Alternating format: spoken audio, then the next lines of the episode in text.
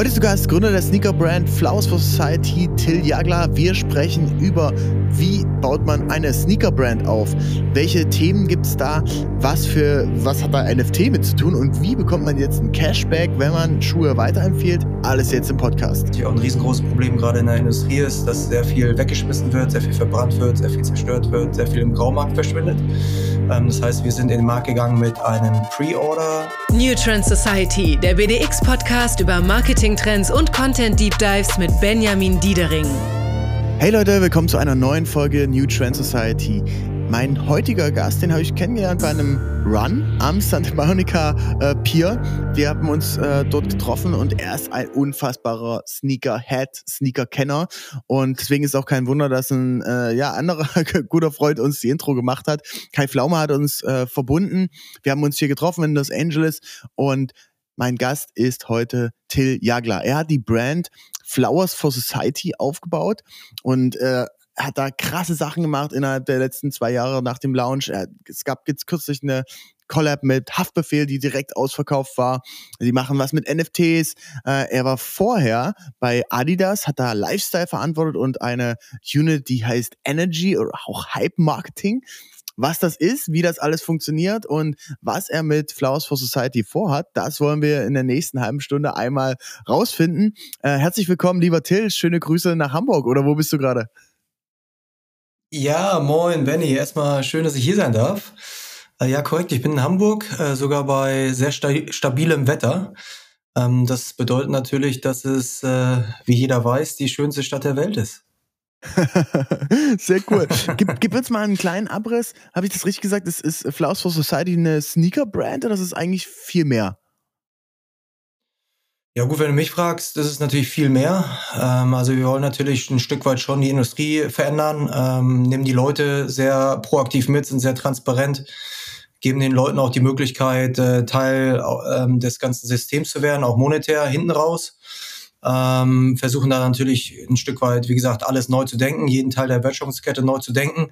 Für den Konsumenten ist es noch eine Sneaker-Brand. Ähm, wie gesagt, für mich, äh, für, für meine Vision, da ist natürlich alles ein bisschen größer.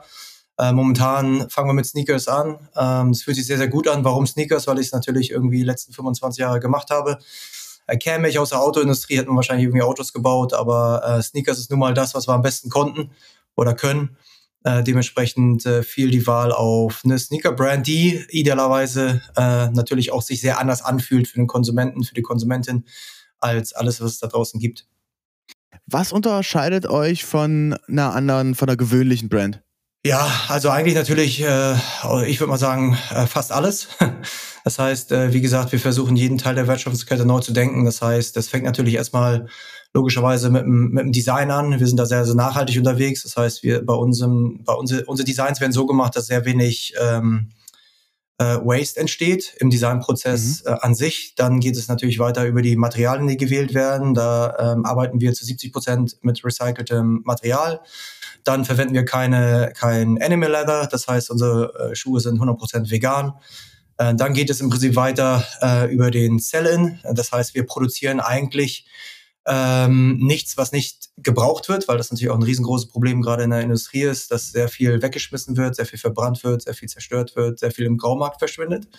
Ähm, das heißt, wir sind in den Markt gegangen mit einem Pre-Order-Konzept. Ähm, das heißt, man konnte eine Order platzieren, wie normal ein Sneaker-Store, aber dann haben wir im Prinzip einen Sneaker-Store ausgelassen und haben die Konsumenten, die Konsumentin äh, gefragt, wer einen Schuh haben möchte und die haben wir dann im Prinzip on-demand produziert.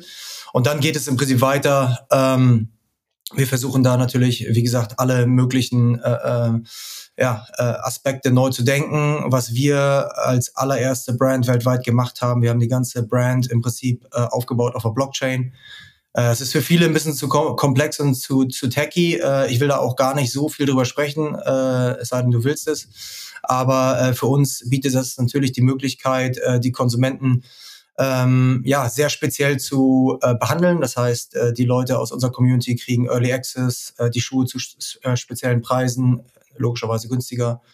Ähm, wir geben ihnen die Möglichkeit äh, vorzuordern. Ähm, und jetzt, äh, was wir jetzt im Prinzip äh, releasen werden, ist, dass die Konsumenten auch im Prinzip die Marke weiterempfehlen können und dann im Prinzip die Marge, die normalerweise ein Sneaker Store äh, bekommen würde, Äh, die geben wir eins zu eins weiter an äh, die Leute aus unserer Community, was natürlich Geil. dann auch wieder ein finanzieller, finanzieller äh, Ansporn ist, ähm, die Marke weiterzuempfehlen, weil wir halt glauben einfach, dass ähm, die Leute, die uns am besten kennen, die uns am meisten lieben, mhm. wahrscheinlich auch die besten Ambassadors sind. Äh, Auf jeden Fall. Also ich habe äh, ja. ich habe es ja selbst einfach schon irgendwie äh, zehn Leuten empfohlen und äh, geschickt und gesagt, ah, guck mal, check das mal aus und guck mal, die haben jetzt eine, eine, eine Christmas Special und so weiter. Wenn man es mal ein, ein, ein bisschen runterbricht, nochmal dieses ganze Thema Blockchain. Wir hatten äh, vor kurzem auch Victoria Klich vom WebDrive, äh, vom äh, Web3 Fund aus Berlin ähm, hier im Podcast, die äh, so ein bisschen Status Update über NFTs gegeben hat. Ähm, kann man so runterbrechen? Es ist eine digitale Membership-Karte, die dir einfach zusätzliche Benefits mit äh, ermöglicht und eben auch noch authentifiziert, dass der Schuh einfach auch echt ist, oder? Ja, da hast du es, würde ich mal sagen, perfekt beschrieben. der perfekte Elevator Pitch. Aber ähm, natürlich hängt da noch so ein bisschen mehr dran. Also wir denken ja im Prinzip so über die nächsten, wir haben so, so, so eine Zeitspanne im Kopf, so von den nächsten oder in den nächsten 10, 20 Jahren, was passiert da? Und da ermöglicht halt natürlich die Technologie uns einfach ähm, ganz, ganz neue Möglichkeiten. Unser Riesenvorteil mhm. ist, dass wir halt neue Brands und die ganze Brand auf dem, äh, auf der, auf der Technologie oder Technology aufgebaut haben. Was natürlich darüber, dazu führt, dass wir halt einfach ganz andere Sachen machen können mit unserer Community zusammen äh, als ähm, ja, gestandene, gestandene Firmen. Wir können halt im Prinzip alles neu denken, auch Distribution neu denken und auch ähm, Margen neu denken, Margenmodelle neu denken. Und wie gesagt, wir versuchen da ähm, die Marke auch tendenziell zu bauen für die Community, nicht unbedingt für uns. Das ist immer das, was wir auch sagen. Äh, und ähm, ja, wir sind natürlich auch in den Anfängen von Web3, von NFTs. Natürlich ähm, ist es so ein, so ein, so ein, so ein, so ein oder war es mal ein 21 Buzzword, jetzt ist es auch ein Buzzword, aber wahrscheinlich gar nicht mehr so positiv behaftet. Äh, sie kommen gerade zurück und äh, wir reden gar nicht so viel über die äh, Profile Pictures oder über unsere NFTs, sondern vielmehr nutzen wir die Technologie, um halt einfach eine mhm. sehr große Industrie äh, einfach neu zu, neu zu denken. Kannst du noch mal ein bisschen das erklären mit dem äh, Kickback oder die, dem Weiterempfehlungsbonus, den man da bekommt? So ein, so ein Schuh, wenn ich das richtig äh, in Erinnerung habe, also die kosten jetzt so 180 Euro im VK, also sind so 160 Euro netto und im Einkauf würde ich so schätzen, irgendwas zwischen 30 und 50 Euro. Ist es richtig so? so, so ja, so, so, da, 30 bis 50 Euro, da bist du halt dann so auf den Volumen von, vom Adidas oder von einem, ah, okay, von einem Nike. Okay. Das, das schaffen wir nicht. Mhm. Ähm, also wir sind äh, weitaus teurer, äh, was aber gar kein Problem ist für uns, weil wir natürlich jetzt äh, sehr schlank aufgebaut sind und, und keinen Wasserkopf haben, noch nicht und den auch, mhm. auch nie haben werden. Aber ähm, ähm, wir, was wir machen wollen, wie gesagt, normalerweise, oder ich sag mal, vor zehn Jahren war es für die Brands wichtig, in die Sneaker-Stores zu kommen. Äh, mhm. weil da natürlich im Prinzip dann Aufklärungsarbeit geleistet wurde. Und ähm, damals gab's halt äh, einfach keine Communities, keine großen ähm, influential people oder aber auch natürlich äh, Mikro-Influencer. Ja, und mhm. ich glaube halt, wie gesagt, äh, dass wir ja auch die Leute, die es halt dann im Daily Life weiterempfehlen, an der Bar, äh, bei der Arbeit, im Club, wo auch immer, ähm, dass wir denen halt natürlich auch im Prinzip die gleiche Marge geben können wie einem Sneaker Store. Warum sollten wir es nicht machen? Ja.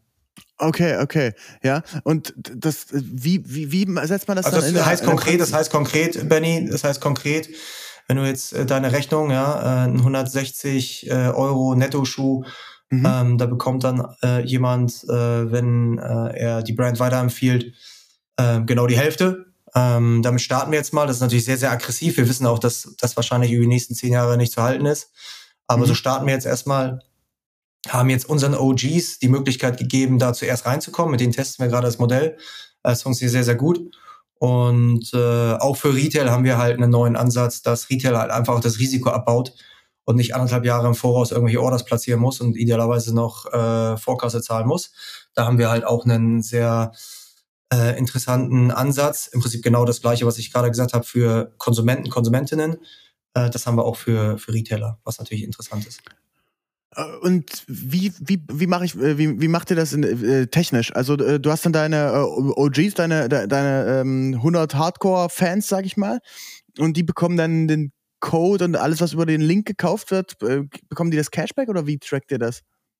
Genau, also zu, äh, ich will nicht zu weit ins Detail gehen, also technisch, weil es natürlich sehr, sehr neu ist alles. Ähm, mhm. Ich kann nur so viel sagen, dass alles auf der Chain gebaut ist.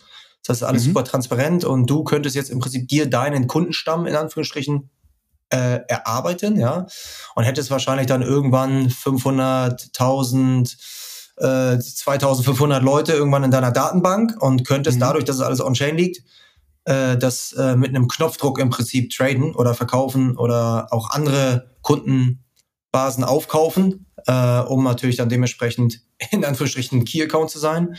Und okay, würdest krass. halt bei jedem äh, Erstverkauf, wirst du halt dann die größte Marge machen und dann, wenn diese Person dann bei uns in Zukunft Schuhe kauft, ja, leben, ein Leben lang, ähm, dann würdest du halt in, bei jedem Kauf deine Provision kriegen. Das, das ist ja super smart. Gibt es dieses Modell schon irgendwo? Eigentlich will ich gar nicht so viel drüber reden, weil wir es noch gar nicht released haben, aber. Äh, ja, aber es ist voll geil. So also, nett bist, äh, mache ich das natürlich gerne. ich, ich, also, so, so ein bisschen hat es mich erinnert an diesen Transfermarkt beim Fußball. Ähm, wo du sagst, du hast dann irgendwie einen, ähm, einen Ausbildungsverein, der äh, also quasi der Erste, der ja, den so Spieler ja, genau. ausbildet und dann das weitererzählt und dann, wenn er dann irgendwann mal von, weiß ich nicht, Reutlingen nach ähm, Schalke wechselt und von Schalke dann zu Real Madrid, dann bekommt trotzdem bei dem Verkauf äh, der äh, Verein Reutlingen nochmal irgendwie einen kleinen äh, Cashback, ne? Ja, so äh, in der Art ist es, genau. Und wenn äh, dann die Person nochmal ein Champions League gewinnt, dann gibt's nochmal eine Bonusausschüttung. Ja. Gibt's das auch, ähm, gibt's das in anderen Fashion-Bereichen schon oder habt ihr euch das komplett selbst neu ausgedacht? Nee, das gibt's das gibt's gar nicht. Also es gibt's gar nicht. Ich habe damals, als ich bei Adidas in den Sack gehauen habe, ähm, hatte ich immer im Kopf, irgendwie eine basisdemokratische Brand zu bauen, weil mir geht's gar nicht so ums Produkt. Äh, mir geht's einfach viel mehr darum, dass wir halt einen äh, äh, ja, Identifikationsmerkmal haben, in dem Fall ein Sneaker, ähm, der halt ganz viele Gleichgesinnte zusammenbringt und äh, man Leute in der Straße erke erkennt äh, und, und weiß, okay, das sind Leute mit einem relativ ähnlichen Mindset, die sind Teil der Community und hatte halt immer so die Idee und äh, habe immer so spaßeshalber gesagt, ich will eigentlich eine Company bauen mit 20.000 Co-Foundern. Das geht natürlich nicht. Jetzt könntest du noch ein IPO machen sofort, da bräuchtest du viel zu viel Geld, das hatte ich natürlich auch nicht oder wir nicht. Äh, und dementsprechend sind wir halt über NFTs im Markt gegangen und hatten mhm. das eigentlich von vornherein im, im Kopf, dieses Distributionsmodell, äh, haben es aber jetzt erst im Prinzip ähm, ausspielen können, weil, weil du natürlich eine komplette Datenbank brauchst. Das muss alles auf Chain gebaut werden. Das ist ja relativ komplex. Äh, und das haben wir jetzt in den letzten anderthalb Jahren gebaut, äh, nebenbei im Hintergrund und äh, rollen es jetzt nach und nach aus. Okay, krass. Äh, wie viele Produkte braucht man denn so, dass man da richtig wahrgenommen wird? Also ich, ich, ich weiß, ihr habt verschiedene Sneaker jetzt einmal, ähm, aber äh, auch im Apparel-Bereich, also bei, bei, ähm, bei, bei Shirts, Hoodies und äh, auch, auch anderen Fashion Pieces, da seid ihr auch ganz gut von mit dabei. Ja, also am Ende des Tages ist es so eine philosophische Frage, ne, und eine strategische Frage. Also es gibt natürlich auch Brands, die äh, kommen sehr gut mit einem Modell aus, ja. Converse, Chuck Taylor, Vans Authentic, Levi's 501. Äh, die haben natürlich auch mehr, mehr Produkte im, im, im, äh, im Portfolio, aber da geht halt 80 Prozent des Volumens drüber. Ähm, und äh, wir sehen uns halt so ein bisschen als, ähm, ja, als, als, äh, als Brand, die eigentlich gar nicht so über die Silhouette nachdenkt, sondern vielmehr in der Kreation anfängt äh, und, und sagt, naja, gut, braucht man eigentlich eine Inline-Kollektion überhaupt? Ja, weil natürlich die Konsumenten, Konsumentinnen tendenziell eher die interessanten Packs kaufen, die Kollaboration, Kollaboration kaufen, die Limited Editions kaufen ähm, und braucht es halt irgendwie, keine Ahnung, ja, zweieinhalbtausend Artikelnummern für ein halbes Jahr. Ähm, oder ist es halt einfach outdated und muss man das nicht überdenken und muss man nicht einfach überlegen, ey, lass uns doch einfach ähm, die Kollektion right-sizen, ja, äh, bevor man sagt, ey, viel hilft viel, sondern äh, wir gehen halt rein und sagen, wir bauen im Prinzip nur das, was, wo wir glauben, es macht, hat einen Mehrwert. Und logischerweise ist die Idee, dass wir diese Artikel natürlich dann so gut es geht maximieren, um natürlich dann auch mhm. ähm, die Profitabilität pro Artikel einfach ähm, zu boosten. Wie habt ihr das geschafft, so diese Community mit aufzubauen? Ich weiß, also du hattest schon ein, ein gewisses Following, dein, äh, Businesspartner Kong hat er, glaube ich, auch, ähm, ist ja auch kredibil einfach in der, in der Szene so unterwegs. Aber wie schafft man es dann auf diesen, äh, diese Traction zu bekommen, dass man sagt, ey, ähm, nicht nur deine Family und Friends unterstützen dich, sondern eben auch andere in der Szene nehmen dich da als relevanten Player wahr, folgen dir, supporten das ganze Thema. Was sind da so die, äh, die wichtigsten Punkte deiner Einschätzung nach? Ja, jetzt muss man dazu sagen, mein Vorteil war, dass ich halt ähm, über 20 Jahre schon in der Industrie bin, war äh, ganz lange bei New Balance, habe die Marke repositioniert ähm, in Europa. Ähm, dann bin ich zu Adidas gegangen 2010, dann fing ja so Social Media an, so 2013, 14 ähm, fing ja Instagram an. Da war ich ganz, ganz früh dabei, habe natürlich dann immer schon irgendwie die Sneaker, die wir da gebaut haben, auf Social Media geteilt. Dadurch hast du natürlich sehr, sehr schnell einfach mal 30, 40.000 Leute gehabt, die dann gefolgt haben. Das war früher ein bisschen einfacher als heute. Naja, und dann über die Jahre ist es dann irgendwie, hat man dann sich so eine, so eine, so eine Reputation auch erarbeitet, weil man natürlich einfach extrem viel gemacht hat. Ich hab, muss überlegen, ich habe ja in den letzten zwölf Jahren über, über 40.000 Artikel gebaut. Okay. Ähm, für, für die Marke, für, für, für Adidas. Ähm, hab ja, aber das bedeutet, äh, sorry, dass ich unterbreche, die, die 40.000 Artikel bedeutet, die, die, die werden designt, die werden erstellt und, und dann gehen äh, davon, weiß ich nicht, irgendwie 400 in die Produktion oder äh, also in den, in den Massen? Nee, nee, also, über, also du musst ja überlegen, ja, also äh, da ging es ja um Kollektion, ja, du brauchst ja Kollektion, eine Kollektion hat so ungefähr dreieinhalbtausend Artikel pro Halbjahr, nur im Fashion-Bereich ähm, und äh, ja, dann kommst du halt relativ schnell auf die Zahl. Äh, ich habe dann zwischen 14 und 19 im Prinzip den kompletten Lifestyle-Bereich verantwortet. Äh, und dann kommst du halt relativ schnell auf die Zahl. Habe extrem viele Kollaborationen gemacht, äh, habe das ganze Lizenzbusiness gemacht für Adidas. Und das logischerweise war ich immer jemand, der auch ähm, 1000 Prozent äh, für die Marke eingestanden ist. Äh, ist immer noch so. Ich liebe die Marke über alles. Äh, ganz Teil meiner Familie innerhalb der Brand und äh, ist alles cool. Und ähm, das haben die Leute halt als sehr authentisch wahrgenommen, als sehr kredib äh, kredibel. Ich war, glaube ich, auch einer, der sehr outspoken war und sehr präsent war ähm, mhm. auf Produktebene. Das hat, war natürlich cool für die. Passiert für die ja auch nicht so viel, im, gerade bei den großen Brands. Ne? Da sind die Leute dann doch oft im Hintergrund. Ja, es ist halt auch so ein Drahtseilakt, ne? Also natürlich irgendwie, ähm, manchmal ähm, finde die Corporations richtig, richtig gut, dass die Mitarbeiter da vorangehen und eigenen Content machen und die Leute mitreißen und Stories erzählen, dies, das, jenes. Manchmal ist man da irgendwie, äh, cross man so ein bisschen die, die Lines. Ähm, aber am Ende des Tages, glaube ich, war es äh, für alle Beteiligten gut, auch für die, für die äh, Adidas-Fans. Äh, war es auch geil, weil sie halt einfach so, so ein paar Insights gehabt, gekriegt haben, die nie irgendwo irgendwer gekriegt hat. Äh, meine posten immer in den Onboarding-Mappen der ähm, der, der, der Belegschaft von den eigenen Adidas Stores gelandet, ähm, weil natürlich man einfach First-Hand Feedback hatte und Insights hatte. Naja, und so habe ich mir dann natürlich eine Base aufgebaut, ja. Und als ich dann irgendwie mich entschieden habe zu gehen, haben die natürlich auch alle wissen wollen, was passiert da jetzt und habe dann auch sehr, sehr bewusst äh, einen Lifestyle-Running-Schuh gebaut weil ich halt die größten Schuhe, die ich gemacht habe, waren halt Lifestyle Running Schuhe. Ich habe mhm. auch zwei, ein paar Schuhe gebaut aus dem Classics Bereich, die halt extrem stark waren. Aber mich kennt man eigentlich für Lifestyle Running und deswegen war es klar, dass wir einen Lifestyle Runner bauen. Und dann hatten wir ja, haben wir ja im Prinzip alles gebootstrapped. Das heißt, wir haben eigentlich nur einen 3D-File hochgeladen und hatten innerhalb von zwei Tagen 200.000 Orders. Wow. Äh, und haben damit im Prinzip das ganze erste Jahr finanziert. Ja. Krass.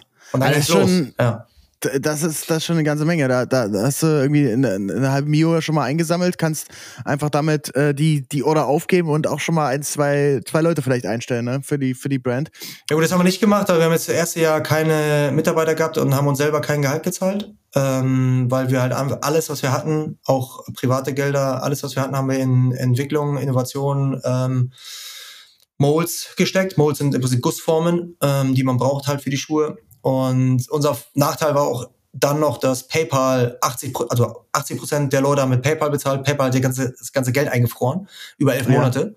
Das, das äh, gibt es tatsächlich relativ oft, dieses Problem. Irgendwie ja, ja vier Monate, ne? nachdem wir schon jeden einzelnen Schuh ausgeliefert haben, äh, war das Geld immer noch eingefroren, äh, was dazu geführt hat, dass wir bis heute kein PayPal mehr akzeptieren, weil wir okay. unseren Account schließen mussten. Und ähm, was ist Aber Geld habt ihr jetzt äh, wieder gemacht, um das Geld zu kriegen. Ja, das haben wir dann irgendwann wieder gekriegt.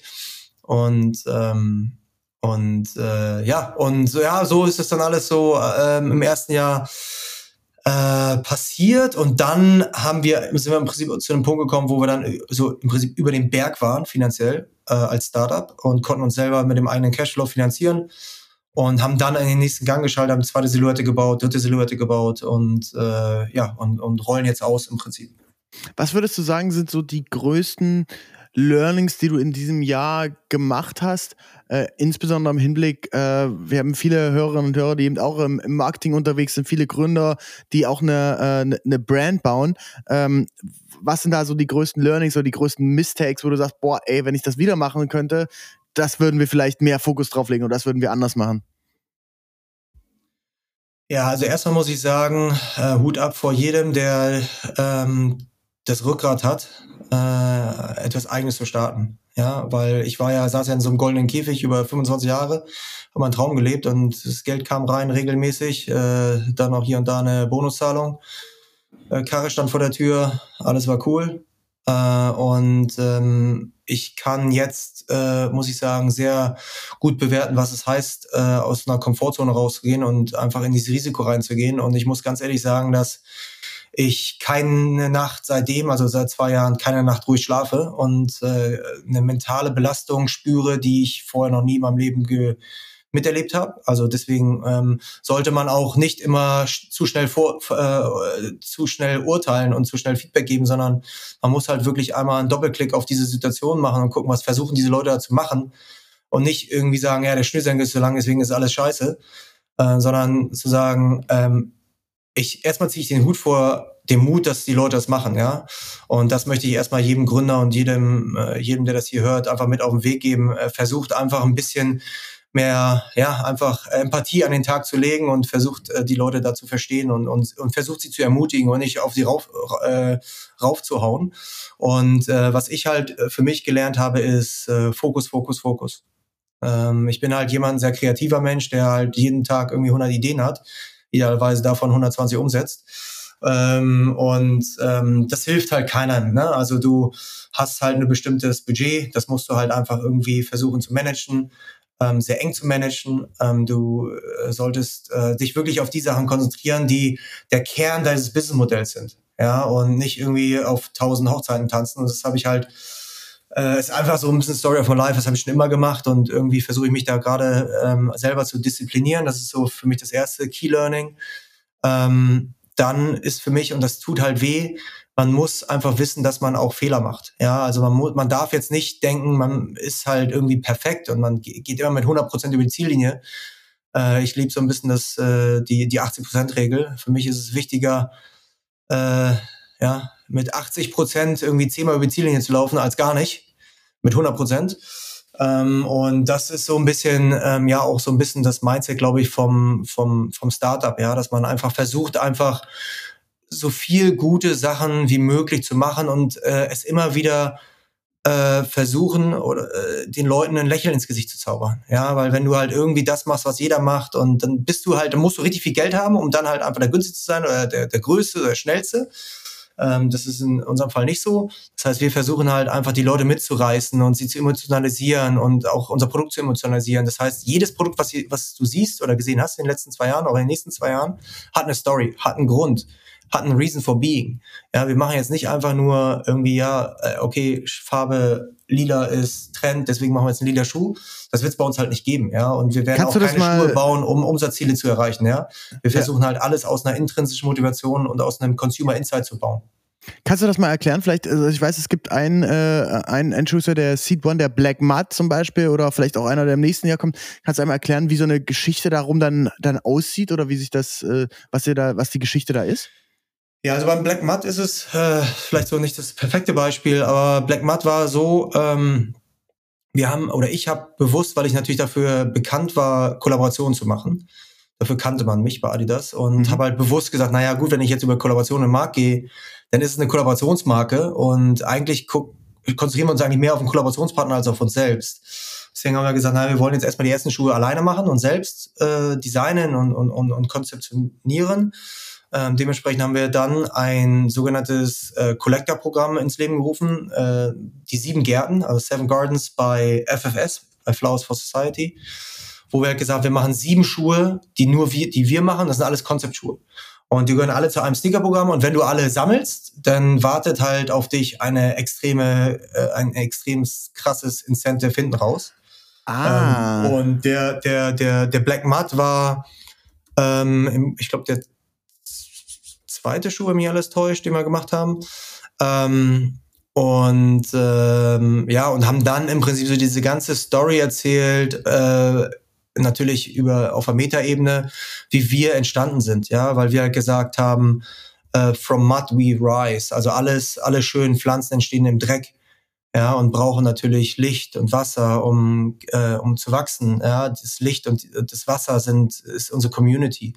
Dementsprechend haben wir der Community halt ähm, dann im Prinzip äh, sehr viel mit ja, sehr viel mit äh, auf den Weg gegeben, beziehungsweise sie sehr stark involviert, äh, ihnen ähm, äh, Benefits äh, gegeben im Prozess. Ja, und so ist es im Prinzip zu dem Schuh gekommen. Dann, klar, ne, bin ich natürlich Konzeptfreak, dann geht man natürlich dann auch in der, in der Content-Kreation halt komplett konzeptionell ran. Das heißt, wir haben äh, Schuhe komplett in matt gecovert. Ähm, also in Schlamm, ne? Äh, ja, eigentlich das, was gegangen, du, um halt dieses Zeug zu erzählen. Ja, genau. Das, was du eigentlich gar nicht möchtest mit deinem Sneaker, dass der irgendwie mal dreckig wird, komplett kontrovers da reingegangen. Das, ich ich, ich finde es sind, sind äh, super, super äh, geile Fotos geworden. Müsst ihr mal abchecken auf Instagram, ähm, Flowers for Society oder einfach auf dem auf der auf der Website. Ähm, also auch, auch sehr, sehr geile Creatives. Das, das finde ich zeichnet euch auch immer mit aus. Ja, das ist halt auch so und ich glaube, das ist auch ähm, vielleicht auch ein Tipp für mich an andere. Versucht so viel wie möglich in-house zu machen. Ähm, bei uns, also alles, was ihr auf Instagram seht, ist, kommt von uns selber. Also wir haben noch nie mit einer Agentur gearbeitet. Ähm, alle 3D-Assets sind von uns, alle äh, 3D-Motion-Designs sind von uns, alle Designs sind von uns. Ähm, also alles, was ihr da seht, ist von uns. Und da sind wir auch sehr stolz drauf, weil wir, deswegen sage ich, wir sind eigentlich mehr als eine als eine Sneaker Company. Ähm, wir haben 3D-Motion-Designer, die im Prinzip alles, ähm, alles von Grund auf ähm, digital designen. Das heißt, es ist auch sehr, sehr neu, das kennt man eigentlich nicht. Das heißt, unser Designprozess ist 100% digital.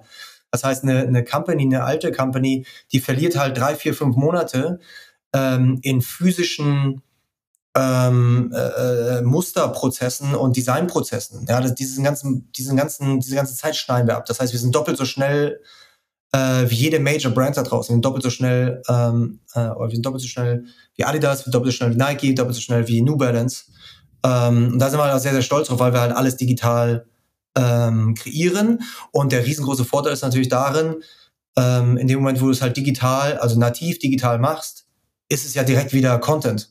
Ja, und du hast halt hinten raus dann direkt im Prinzip die Dateien für Consumer-Facing Activation. Ja, und Deswegen sind wir super schnell, super agil und sind vielleicht auch ein Stück weit Agentur. Also wir sind eigentlich eine Sneaker-Brand, die denkt wie eine Kreativagentur. Würde ich jetzt mal so, das mal unterm Strich sagen. Heute. Hammer. Wer weiß, was wir nächstes Jahr sind.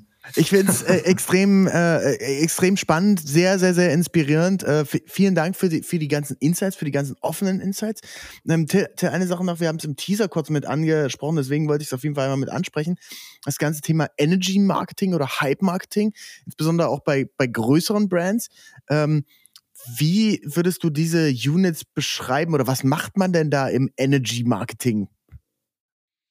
Ja, also Energy Marketing gab es ja vorher eigentlich gar nicht. Das heißt, ich wollte eigentlich in 2019 ähm, raus. Äh, man muss dazu sagen, meine Familie wohnte immer in Hamburg und ich bin halt über zehn Jahre eine, Kilome eine, eine Million Kilometer gefahren für, für, für Adidas.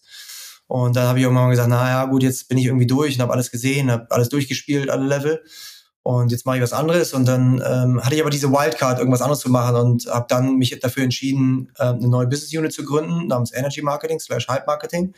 Und der Grund dafür ist, oder beziehungsweise der, der, die Key Objective, Strategic Objective ist, dass du halt einfach die Marke anzündest, ja, mit Storytelling, mit Kollaboration, äh, mit, mit geilen Sachen, die die Marke halt super begehrlich machen, äh, um halt logischerweise dann am Ende des Tages, ja, eine super heiße Brand zu haben, die dann natürlich auch viel mehr Volumen im, im kommerziellen Bereich verkauft. Ja, in dem Moment, wo die Marke heiß ist, in der Spitze der Pyramide, ja, ist sie tendenziell auch weitaus stärker, logischerweise, im Bauch des Marktes, beziehungsweise sogar in den, in den sehr kommerziellen Re Regionen. Ja.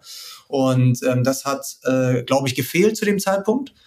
Ähm, wir sind so ein bisschen darauf gekommen bei dem BVG-Projekt, was ich gemacht habe mit der BVG, wo wir halt einen Schuh gebaut haben, wo, das, wo so ein Jahresticket dran war. Das heißt, du konntest den Schuh kaufen, konntest ein Jahr lang for free ähm, BVG fahren. Ähm, dann haben wir nochmal ein Projekt gemacht in, in New York, was ähnlich ähm, konzipiert war. Und dann stand eigentlich fest, dass wir da viel mehr rein investieren müssen. Ähm, wir hatten die Möglichkeit, oder ich hatte die Möglichkeit, mir ein riesengroßes Team aufzubauen. Am Ende des Tages habe ich einfach nur, glaube ich, die besten Leute zusammengebracht. Äh, es war nicht das größte Team, es war aber das beste Team. Es ist aus meiner Sicht heute immer noch eines der besten Teams innerhalb der, der Company. Ähm, und, und ja, am Ende des Tages ging es um Storytelling. Das haben wir, glaube ich, extrem gut gemacht, haben sehr viele Kollaborationen gemacht, extrem viele Kollaborationen aber haben halt immer versucht, anders zu denken. Das heißt, zum Beispiel auch den Lego-Schuh habe ich gebaut, ähm, äh, Arizona Ice Tea, ähm, ganz, also unglaublich viele Sachen, die halt einfach auch die Brand in einen anderen Kontext geguckt haben und ähm, ja, sich auch geöffnet hat für neue Communities. Im, im Falle von, äh, von Lego war es halt unglaublich, weil wir einen Demand hatten von, ich glaube, über 3,2 Millionen Paar. Wow. Äh, okay, logischerweise krass. nicht so viel. Ja, ähm, ja. Aber man hat halt gemerkt, wie viel Power man entwickeln kann, in, wenn man halt so ein bisschen konzeptioneller ähm, an eine Sache rangeht und sich auch als, als Team challenged. Ja, und das war halt immer, glaube ich, unsere Stärke, dass wir immer gut geliefert haben und dann, wenn alle happy waren, haben wir nochmal 25 Prozent draufgeworfen. Mega. Till, vielen Dank für die Insights. Äh, an euch, liebe Hörerinnen und Hörer, wenn ihr mehr über Till erfahren wollt, äh, checkt ihn auf jeden Fall aus bei Instagram, bei LinkedIn und äh, er war auch vor einer Weile im, im OMR-Podcast, hat da auch nochmal äh, gerade diese Collaboration-Stories ein bisschen ausführlicher mit erzählt, äh, kann ich auch sehr empfehlen. Und ähm, ich äh, würde euch bitten, wenn euch das gefällt, checkt Flowers for Society aus. Äh, die Schuhe, ich finde die wirklich unfassbar geil. Also ich habe äh, zwei Lieblingsschuhe in meinem Leben gehabt. Der eine war ähm, der Yeezy 350 Zebra äh, und äh, den hast du angezogen und wolltest den gar nicht mehr ausziehen, weil es wie eine zweite Haut war. Und der zweite ist jetzt wirklich von, von Flowers for Society. Also hier es soll kein Schleim sein, sondern es ist einfach wirklich unfassbar nicer Schuh. Checkt das aus. Und ähm, wenn ihr mehr. Gibt es vielleicht eine kleine Korrelation zwischen den beiden Schuhen? Gibt es vielleicht, ja? Was ist die, was ist die Korrelation? Ja, es sind ja relativ äh, ähnliche Leute, die an den beiden Projekten gearbeitet haben. Okay, okay, okay. Ja. Also ihr seht, äh, dass äh, da, äh, wo da, wo das herkommt, da, da ist noch viel mehr. Ähm, danke fürs Zuhören bei, bei, bei dieser Folge. Ich freue mich sehr, dass ihr bis zum Ende zugehört habt. Wenn euch die Folge gefallen, äh, gefallen hat, ähm, empfehlt sie doch gerne einem Freund oder einer Freundin, die sich vielleicht auch für Sneaker interessiert, für äh, neue Themen im Marketing und einfach äh, jetzt im Podcast-Player ähm, den Link kopieren, einfach bei WhatsApp an deinen besten Freund oder deine beste Freundin schicken und so wächst der Podcast weiter und wir werden weiter ganz spannende Leute hier im Podcast haben. Also, danke fürs Zuhören, ganz liebe Grüße zu dir, Till, und ich hoffe, wir sehen uns auch bald wieder hier in Los Angeles ähm, und bis bald. Ja, vielen Dank für deine Zeit, für eure Zeit, war mega bei euch äh, und wir sehen uns bald in LA. Ciao, ciao. Das war The New Trend Society, produziert von BDX Media.